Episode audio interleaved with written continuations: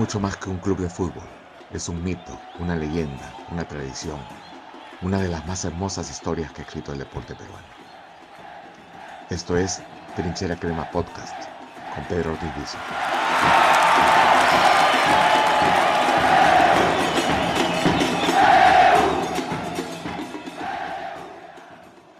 Hoy está con nosotros Luis El Cuto Guadalupe.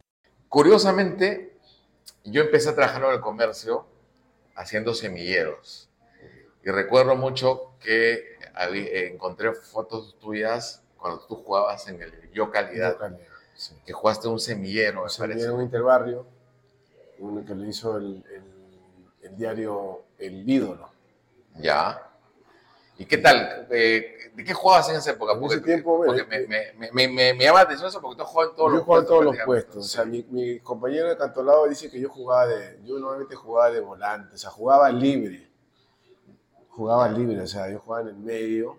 Incluso cuando he visto unos videos de, de cuando estaba, cuando, bueno, cuando ya llegué a cantolado, algunos videos que, que yo jugaba en, en el medio, o sea, pero tenía llegada. Este, con gol, ¿no? O sea, Cuando decías que en el medio, ¿en qué puesto? ¿Volante central? Volante, volante 10? Volante, volante 10. Ya.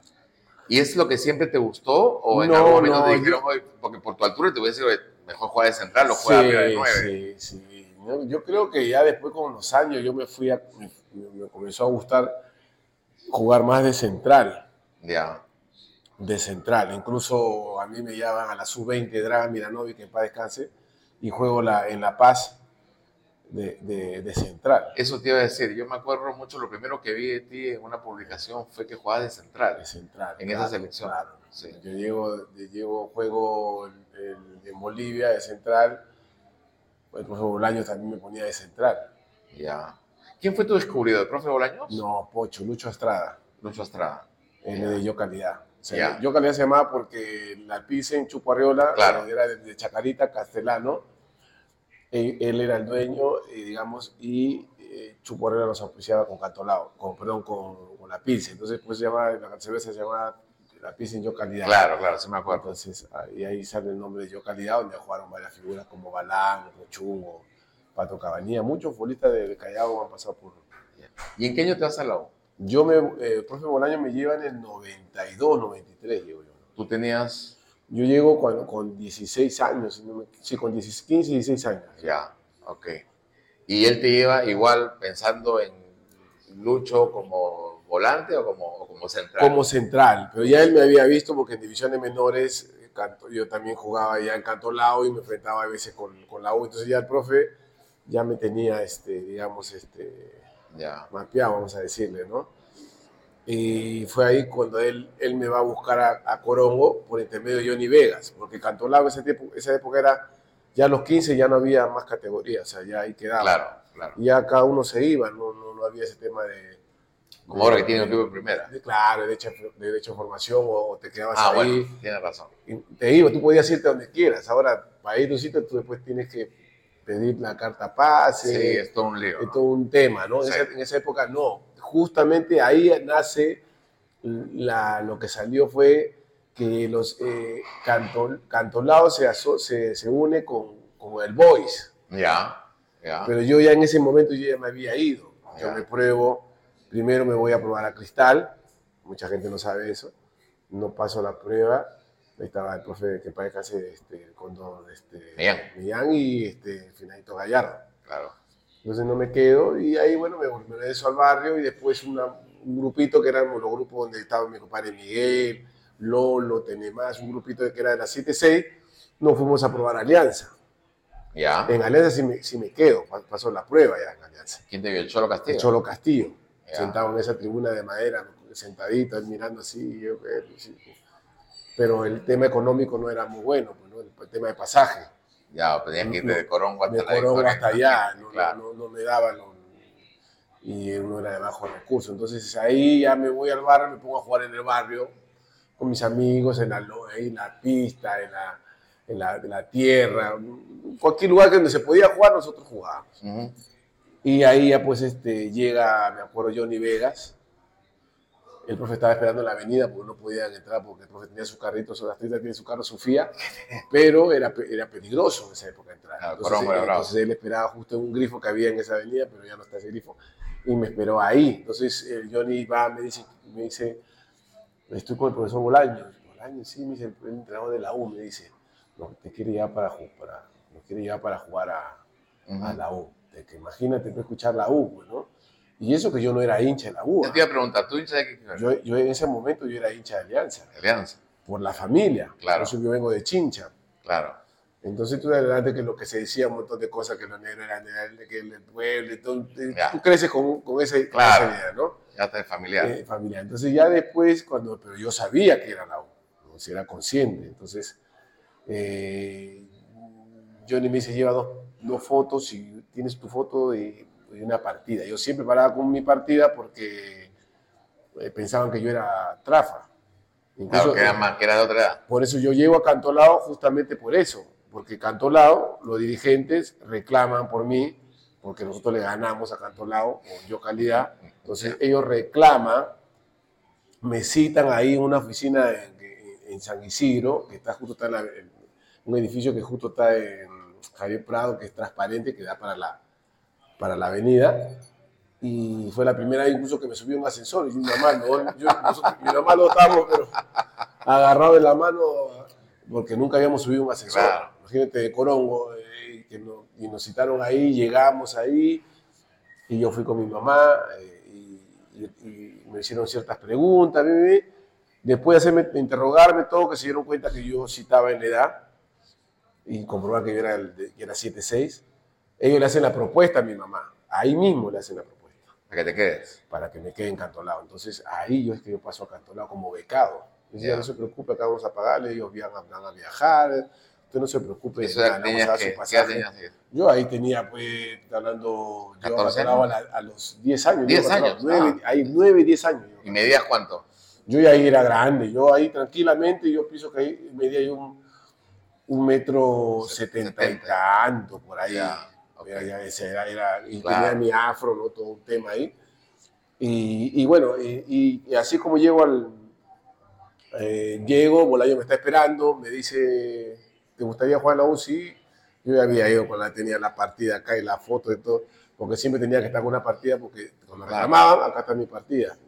Entonces le di la partida, ya me dijo, ya, entonces mañana te espero en el Lolo.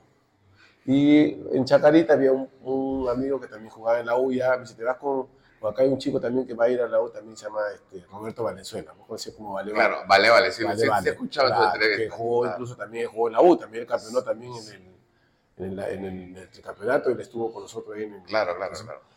La y con Michel Ponce, que era su primo, que es lateral derecho. Entonces así fue como yo llego a la U. Y con eso te ahorraste los, los pasajes también. Y con eso, no, es que el profesor Bolaño, pues... este, Ah, te dio. Claro, él nos daba, él nos, Ah, de su bolsillo, pero ya cuando llegamos a la U, nos dicen, ustedes tienen que hablar con, con este Pancho González, ya, sí me acuerdo de él. sí. y, y, y de- y ahí Pancho González nos da, nos da nuestro pasaje, y ahí, ahí después nos escribe el dirigente que ya nos hace un contrato, ahí ya fue Miguel Silva. Miguel Silva, claro. claro. Claro. Entonces yo ahí, yo cuando yo llego a la U, yo ahí automáticamente yo me hago hincha de la U. ¿Qué es lo que se siente entrar al Lolo? Muy fuerte. El, el Lolo, el Lolo es como, es como un templo, e- es algo maravilloso porque, ¿por qué? Porque nosotros, yo he podido disfrutar el- el- el de chico, estar ahí dando vuelta, Claro. Eh, esperando mi comida, eh, viendo los entrenamientos del primer equipo, cuando entraba Estabas todo el día ahí. todo el día, porque tú no, no querías moverte, porque tú estabas ahí y tenías que comer ahí, ¿no? Claro. Entonces ya estabas ahí, aprovechabas para quedarte un tiempito más y, y- y- y- y lo disfrutabas mucho estar ahí, ¿no? Entonces, eh, el hecho de, de ver jugar a los socios, de sentarte ahí en la tribuna y verlos jugar ahí a los periodistas que jugaban, y jugaban claro, muy claro, bien, claro. Eh, con Pajita, que era más picón, me acuerdo ahí, y, y todas esas cosas, pues, este, eh, el trato con, con- con- con mi tía Margarita, después con mi tía Teófila, que ya después mi tía, no, ya, Margarita ya no cocinaba, entonces, este, mi tío Pedro Montejo, y, y a muchos de los que, de los que Misterio en su momento, cuando, cuando también este, paraba, también cuando cruzábamos. De tiempo no sabíamos que Misterio iba a trascender tanto su Claro. historia, ¿no? Y, y- y- y bueno, era- era- eran, eran, eran momentos que después eh, adaptaron el Lolo para concentrarnos ahí, ¿Llegaste a vivir tú en el horno? concentrar. Concentrar. Otra, No, nunca llegué a vivir, Ya. no, no, porque mi, mi rutina era de, de Corongo, agarraba toda la Argentina, toda la Argentina, me bajaba en la recta que da para Yumpián Claro, claro. y me iba caminando, solo. Claro. me iba caminando, pasaba a la iglesia, cruzaba la pista, me ponía ahí a leer los periódicos con el Manolo, Ya, el ya. tío Manolo que está ahí, que el otro día lo vi, que está igualito.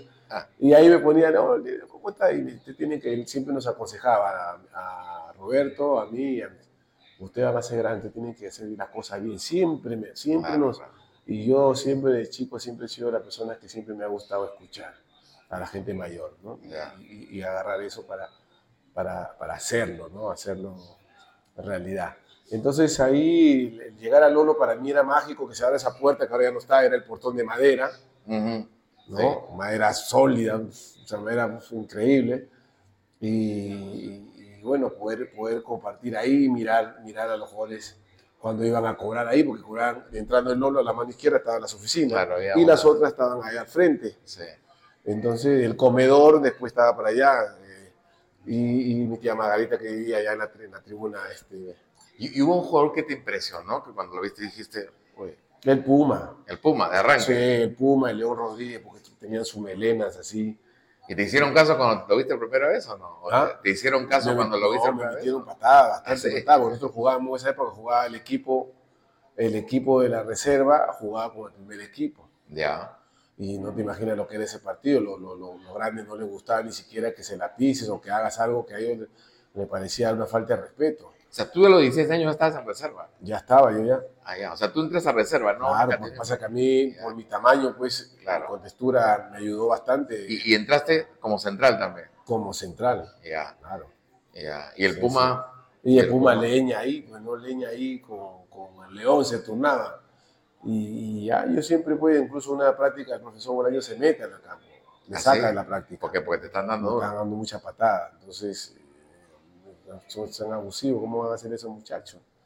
Y el profe Bolaño, pues en ese momento, pues le dijo, le dijo algo a ellos, ¿no? Y papá le dijo, o sea, este dinero que ves acá, ese, ese pues, va a ser su capitán de ustedes. No, así le dijo. Sí, el profe Bolaño le dijo así. Yo después, con el tiempo, me acordé. Yo, pero usted una vez dijo eso, yo lo miré.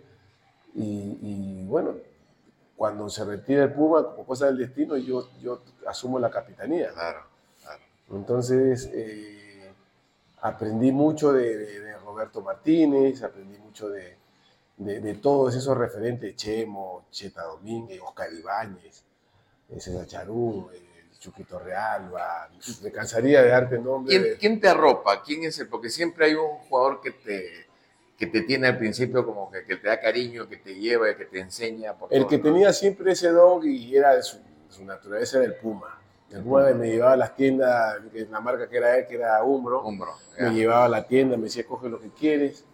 O sea, después de patearte te va a la tienda. Sí, después, ¿no? Porque eso, es- eso digamos, era parte de. Ujú. O sea, nosotros, yo lo veía normal. Eso, eso fue, nosotros nos ayudó. No te quejabas, nada. No, no, no, yo- porque yo era fuerte. Claro. Entonces no era que me lastimaba, que me sacaban. No, no, no. O sea, yo, lo, porque ellos querían patear, yo lo- con mis brazos yo los aguantaba. Entonces ellos de todas maneras llegaban, pero no llegaban con la misma. Claro, claro, claro. ¿no? claro, Entonces claro. tenía mi malla. Aparte uno ha jugado en el barrio y tú sabes cómo es jugar en el barrio. Es, es saber este, aguantar y, y ya está, ¿no? Pero, pero después toda esa, toda esa experiencia con, con- con esos referentes, pues, de, de lo que significa ser un líder, ¿no? Claro. Eh, ser un líder es, es algo mágico. El, grupo tiene que creer en ti. Yo por eso que yo plasmé toda esa, toda esa experiencia en los equipos que estuve. Auris, León de Huánuco, Vallejo, Garcilaso, eh, el último equipo que estuve que fue eh, Caimanes de Puerto Ete, y, y- y me daba resultados. Pero ¿qué tipo de líder eras tú? Porque hay líderes que son el, el que se impone por el juego. Hay otros que son silenciosos, pero con una mirada, como decían que era Chumpi, Sí. con una mirada tú bajabas la cabeza. Y otros que son más expresivos. ¿Tú qué tipo de líder eras? Yo era completo. Yo transmitía en el campo, fuera del campo, y a los jóvenes siempre los tenía así en línea, Ya. lo que tenían que hacer. Porque era la, la clásica, siempre era los jóvenes corrían más que, ¿no? Claro, claro. Era así, tú arreabas a los, Y, y ahora se revelan los jóvenes, ¿no? Ahora, ahora tú le dices algo y no, yo era de los que yo les advertía antes de una, a la segunda no, tercera, te va a caer tu matamoscaso. Ellos no entendían que era el matamosca. Después cuando, Eh, cuando ¿El matamoscaso era con la con mano? la mano. Así. No es que la Claro. matam- el matamosca Claro, claro. lo aprendí de mi hermana, es en la mano. Entonces yo cuando te metía, entonces les, les hablaba siempre, los aconsejaba y a los grandes también. O sea, si te tenías que en un momento pelear porque era, eran ellos o tú. Ujú. Entonces, eh, el, el ser líder es, pues, ser también lo que dices tú, también plasmarlo en el campo y fuera del campo. Ujú. Ser solidario con el compañero, eh, a la hora que tenemos que hablar los premios. Si no nos los pagan, tienen que pagarnos a todos. Tenemos que un objetivo, si no juego, tengo que apoyar al, grupo. ¿Y hubo alguno que se te reveló?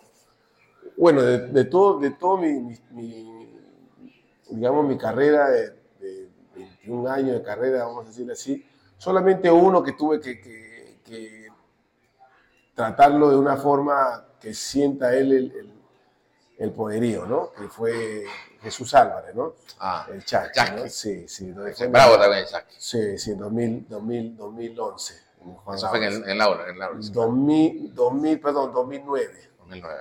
2009, sí, cuando estaba el profe Luis Suárez. Y, y bueno, son esas cosas que uno tiene. ¿Por qué? Porque tú te das cuenta que el grupo está mirando todo. Entonces hay Ah. ciertos grupitos y yo, cuando estábamos en la U y logramos el tricampeonato, también había grupos. Es normal. Es, es normal, Sí. tiene afinidad con otros, el tema de los, los extranjeros, el tema de, de los negros, que éramos nosotros, y el otro grupo que... Entonces, pero a la hora de la hora, éramos fuertes. Claro. Por eso que logramos lo que logramos es- es- es- esos años de tricampeonato. Si no, no hubiera habido forma. Entonces, a la hora de la hora, el objetivo era el mismo. Ujú, Nadie podía estar ese divide y reinará, porque hay jugadores Claro.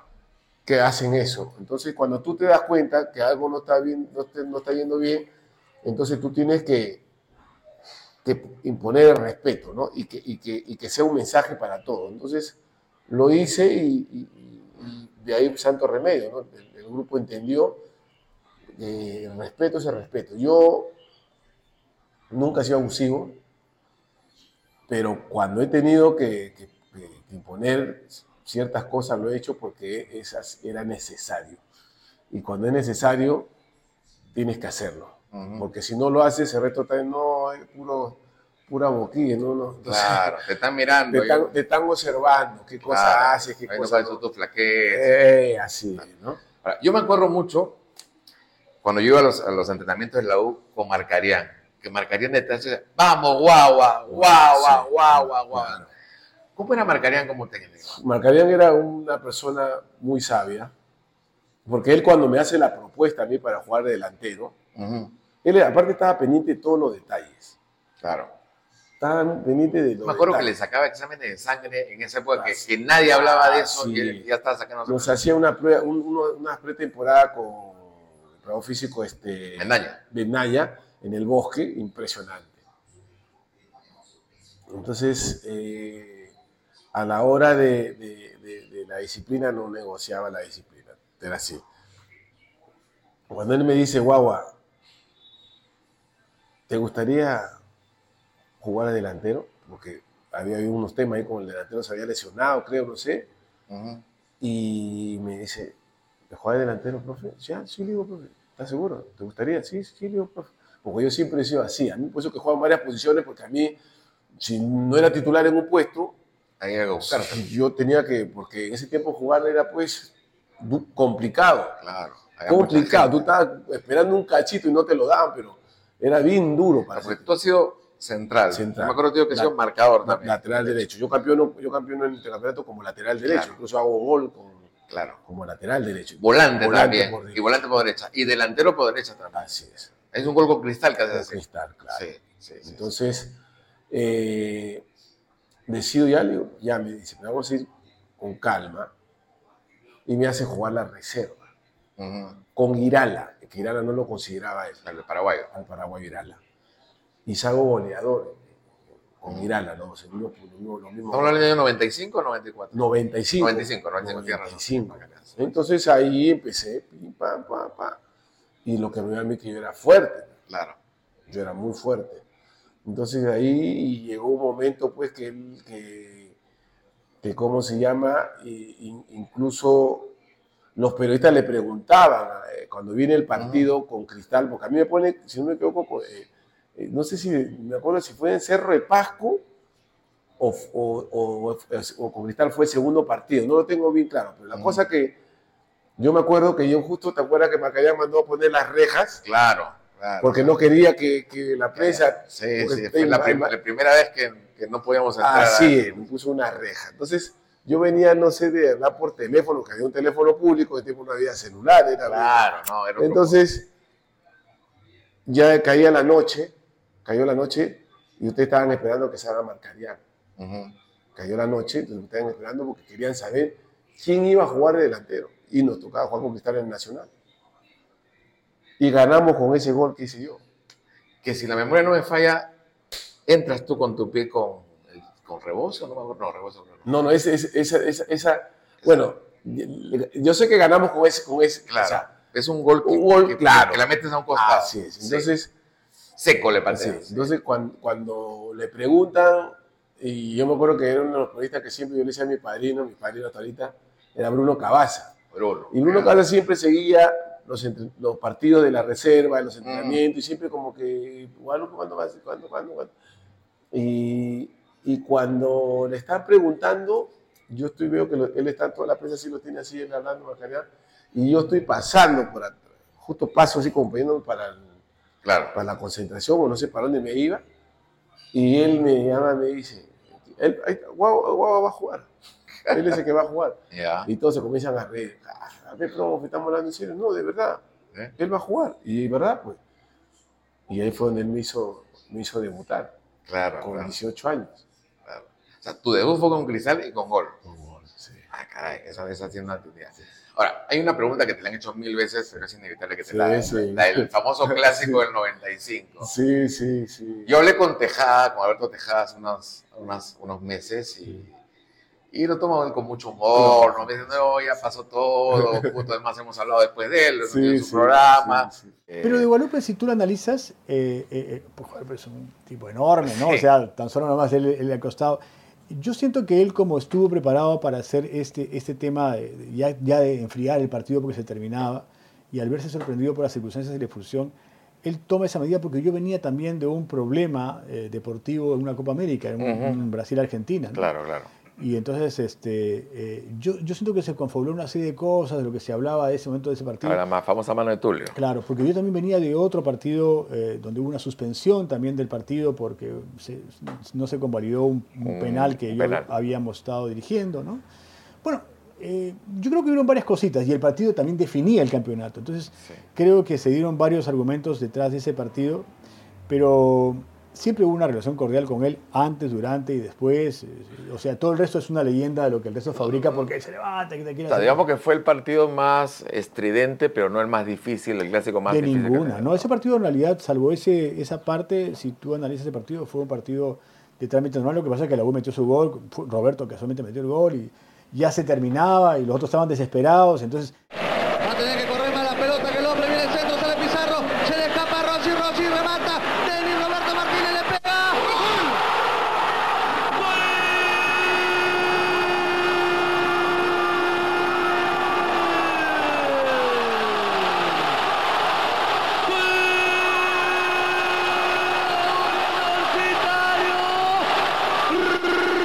Roberto Martínez. Gol del Universitario Roberto Martínez. Cuando decíamos que había que tener más concentración, viene el remate en un despeje de defensa y el gol quema. Eso, eh, inclusive la falta comienza con un Roberto Martínez que se sienta sobre la pelota. Eso le iba a preguntar, ¿por, por qué usted no cobró ahí? Claro, eso en realidad podríamos haberlo eh, castigado a él por, eh, porque en realidad está provocando. ¿no? respeto, ¿no? Entonces cuando él levantó al otro lado y el otro estaba enfurecido y casualmente la caída es que se da tres vueltas, ah no, Sí. esta es una más dos, este pagó el pato. Pues, ¿no? O sea, como que este va para afuera, entonces el otro se volvió, por eso que eh, su, su propio compañero lo saca, no, ya, ándate, ya. Y, y efectivamente, en ese partido no hubo crítica para el árbitro, nada. El, el tema Sí. más estridente fue la exabrupta eh, eh, reacción de ya, ya Y la manera como lo sacaron, es como lo saca Rossi. Claro, lo porque saca como que cargado. su jugador admitía que él estaba mal, pero en realidad no estaba del todo mal. Lo que estuvo mal es la reacción, pero, pero a ver, a lo mejor alguna razón tenía, ¿no? O sea, no era una roja, porque Claro, él no roja. tenía amarilla, y claro, tú estás fingiendo, sácame la amarilla, pues, ¿no? Pero ¿cómo la Claro, vas a botar? claro. Más o menos por ahí. Pero en su momento fue duro. Sacado. Claro, claro. Lo que pasa, mira, ese año Alianza no tenía de hijo. Sí, nos metió seis. Yo ahí, yo vi ese partido desde mi casa.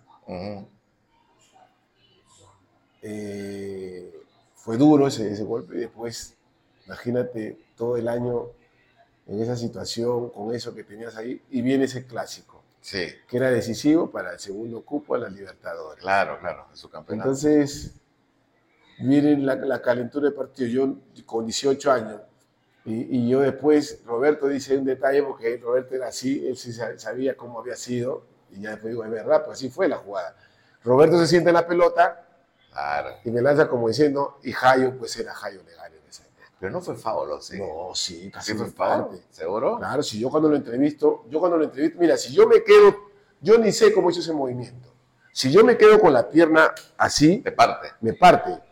Por eso que yo cuando, cuando yo siento los chimpunes, los cocos así, yo hago un giro para Sí, no, porque, porque para- es una, claro, una para- vuelta para que no me, entonces, incluso cuando yo lo entrevisto a en mi programa La Fe de Cuto, Sí, sí, sí, sí. porque tú sabes cuando es una finta es una finta, pero Claro. el jugador que ha hecho la y Jayo cuando te iba No, te era iba. y, y era y era era justificable, vamos a decirlo así, porque imagínate que se sienten en la pelota. Si a mí Roberto hubiera hecho eso, Imagínate. o sea, entonces me va así de esa forma, yo hago un movimiento para amortiguarla, esto medio raro, ¿no?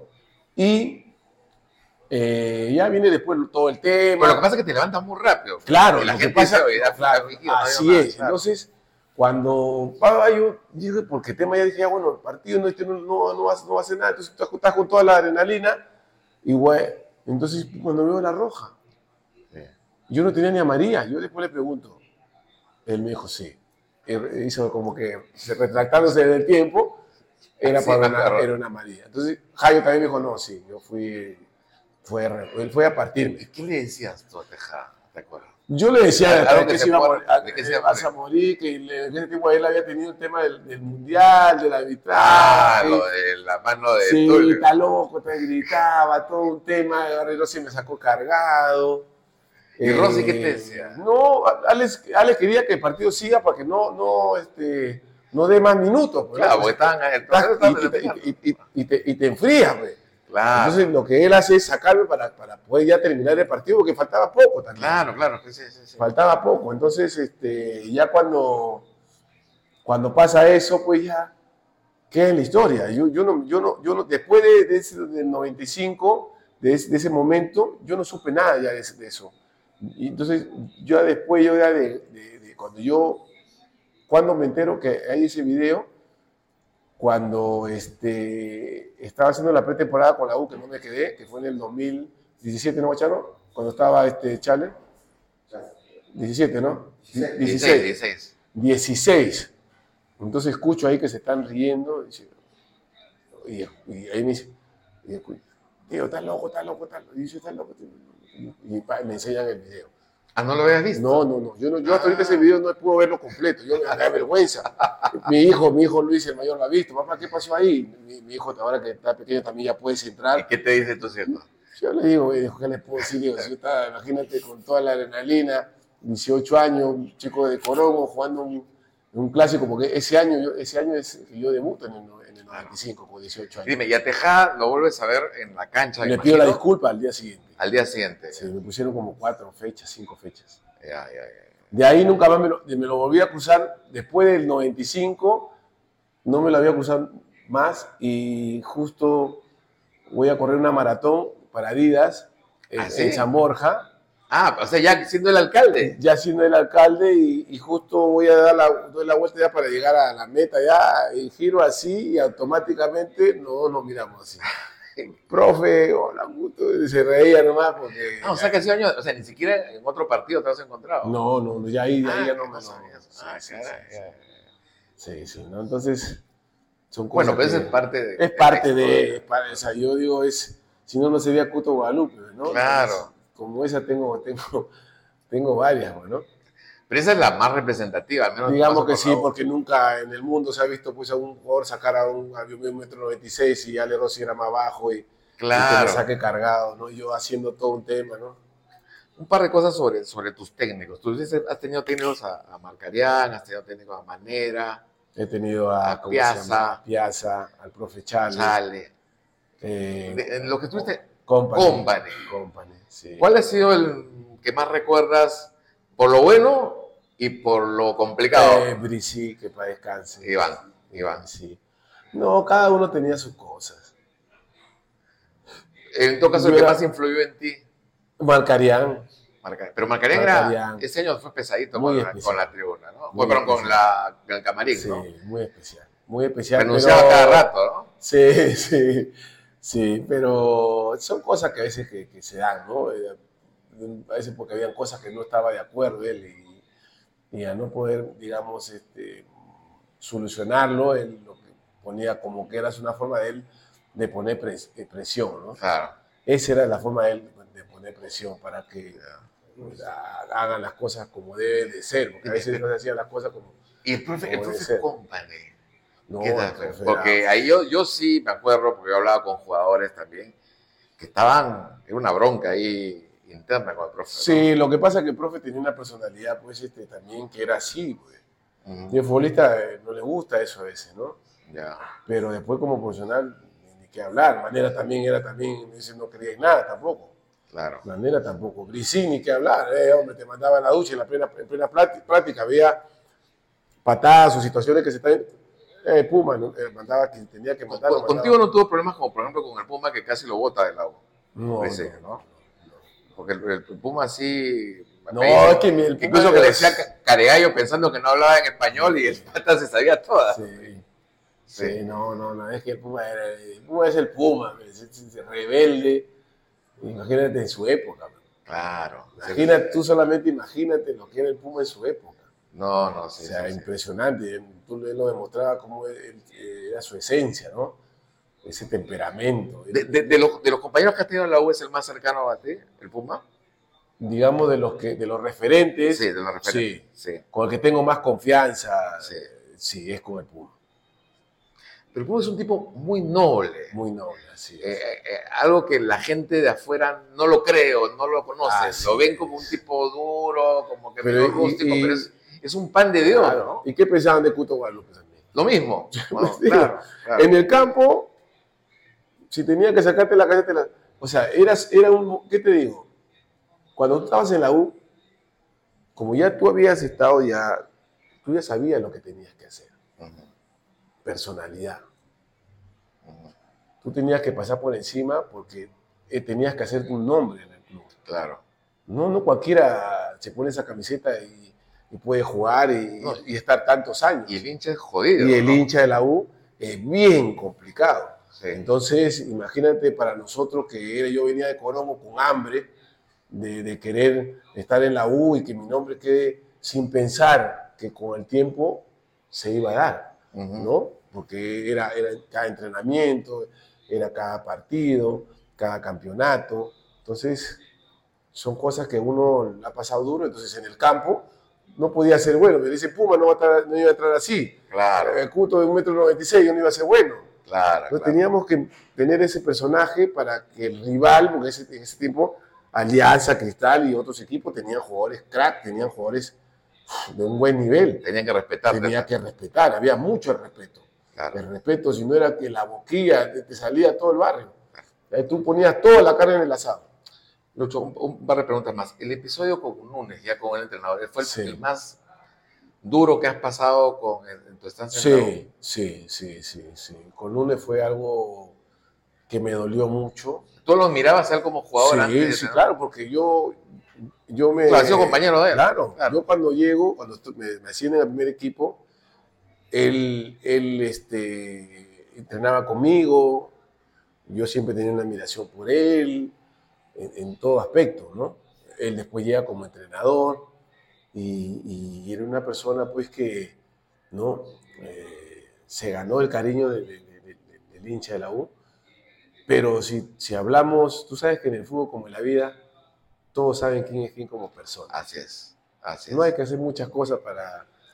Y él demostró su verdadera personalidad, Ya. ¿no? Resentimientos del pasado, porque él lo primero que dijo en un momento dijo que no iba, a- él nunca iba a hacer lo que Marcarián le hizo a él.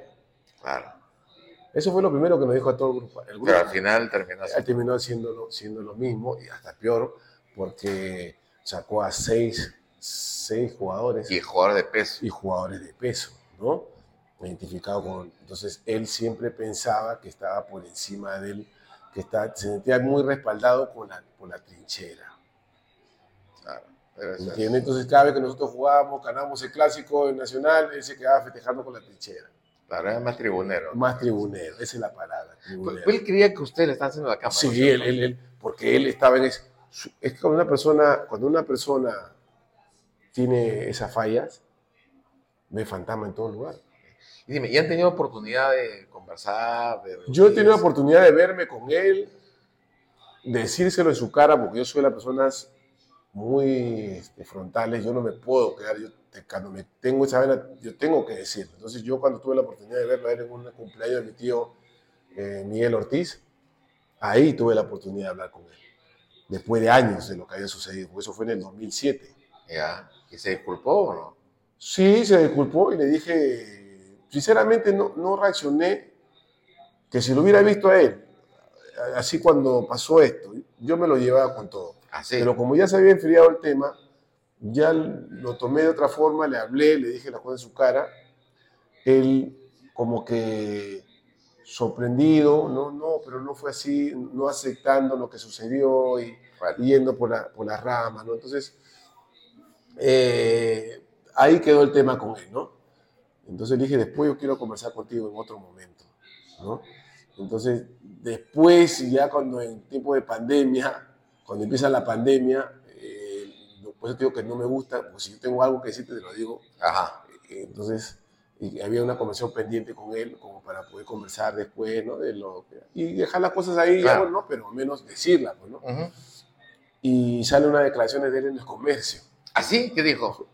Uy, chicana, ya dijo un montón de cosas ahí, ¿no? Eh, pero más, más personal fue con Piero Alba y conmigo, los dos. Como que sigue- seguían lo mismo. Entonces que sí, hacer- que, que sí, que ellos, ellos creían eh, algo, yo entendí como que nosotros nos creíamos dueños del club, y que algo fuerte dijo. Ok. No, no fue, O entonces, sea que otra vez se- o- entonces, pero ya estaba en Colombia. Claro. De De lejos es más fácil. Qué cosa, si hubiera estado por acá, que no te quede duda que yo comienzo mi- con mi- mis informantes y, yo soy así, pero yo ya sabía que le había hecho esas declaraciones de Colombia. Entonces, ¿qué hice? Llamé al, al chico este, Kenji creo que se llama, el, el- el- Claro, el chico, y lo llamé y le dije, y le dije, eh, yo soy peruano, yo acá me he ganado un nombre. Y así como tú le has dado dos hojas, me vas a dar. ¿Te las dio, no? Y me las dio. Ah, ya. Qué Bueno, bueno. justo, te hace todo tu derecho. Ok. Hablamos, hablamos. Y hablé y, y- y fui claro. y fui muy claro, ¿no? Porque de Cuto Guadalupe pueden decir todo lo que tú quieras. Pero que digan que Guadalupe se echó, que Guadalupe es así, asá, asá, asá. No. Te- Te preguntaba eso y ahora sí termino porque estando ya el año del centenario, me imagino, no conozco cuál es el plan de Jan, pero me imagino que habrá un momento en que van a querer reunirlos a todos ustedes o algo así. Y probablemente Jorge, por, porque es parte de la historia de la O, va a estar ahí. No Entonces, tengo ningún problema. no tenía ningún No problema. tendría ningún problema. Y mira, yo, yo me he reunido con él cuando hemos ido, cuando el tema de la marcha, Ujú. Bueno, para ciertas cosas en un evento que hicieron lo de la U, ¿te acuerdas cómo hizo en el hotel ahí en San Isidro? No hay problema. Ok. Yo no tengo, es- él, él fue que dio unas declaraciones que me parece, ya yo hablé con él. Claro, ya estaba no tiene, frío, no, ya porque tiene, no, tiene, no tiene sentido. Yo no, voy a, otra vez. yo no voy a demo, yo no, yo no me, me siento más ídolo que él, yo me siento nada, yo me siento un futbolista que con un granito de arena hice lo que tenía que hacer en la U y ya está. Pero cuando la persona tiene el ego y piensa que o quiere victimizarse o quiere quedar, eso no me gusta. Las cosas yo con muchos futbolistas les he arreglado, puto, ya pasó, no, si en el campo pasó esto, dijimos esto, ya, ok, hermano. Yo no soy de dividir Claro. rencores, ¿no? Pero no te voy a decir una cosa a ti, Y nos volteamos y... y- porque creo que te cortó tu viada en la U, ¿no? Sí. Porque me imagino que, no sé, te pregunto eso, tu espina que te ha quedado como joven no haberte retirado en la U, me imagino, ¿no?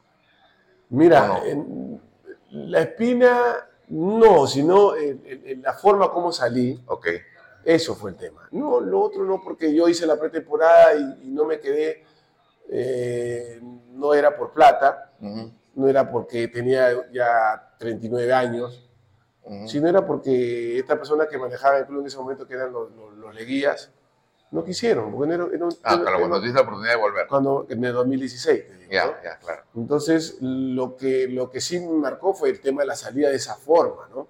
claro. ¿No? Entonces, eso fue lo que, lo que, lo que, lo que más me, me dolió, ¿no? Pero después pude superarlo, eso sí, pude superarlo y, y- y la vida continúa, ¿no? Entonces, pude ya después, ya en, en la madurez de mi carrera, disfrutar mucho en los equipos que estuve. ¿no? Entonces eso, eso realmente mm, la U me ayudó mucho a hacer lo que, lo que, lo que es Cuto Guadalupe eh, en la actualidad. ¿no?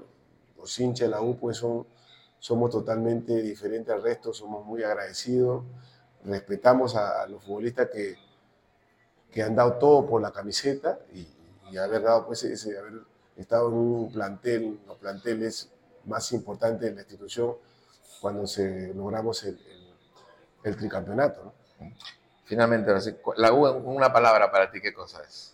La U es este, para mí gratitud, Gratitud. gratitud. Sí, la U para mí es gratitud en, en todos los sentidos porque creo que sin, sin, sin la U no, no hubiera llegado a ser Puto Guadalupe, el que, el que todos conocen a, los, a mis 47 años y, y- y por donde voy siempre hay un hincha de que me dice gracias y eso, y eso para mí es la gratitud, ¿no? De- de- de- de- del- del hincha que dice, este tuvo la U, se tiró de cara, hizo lo que tenía que hacer por, por el club. Entonces eso para mí es, es- es muy importante. Igualmente te digo yo, muchas gracias por todo. gracias a ti, gracias, a Gracias, ti por la, por la entrevista y bueno, hemos pasado bien.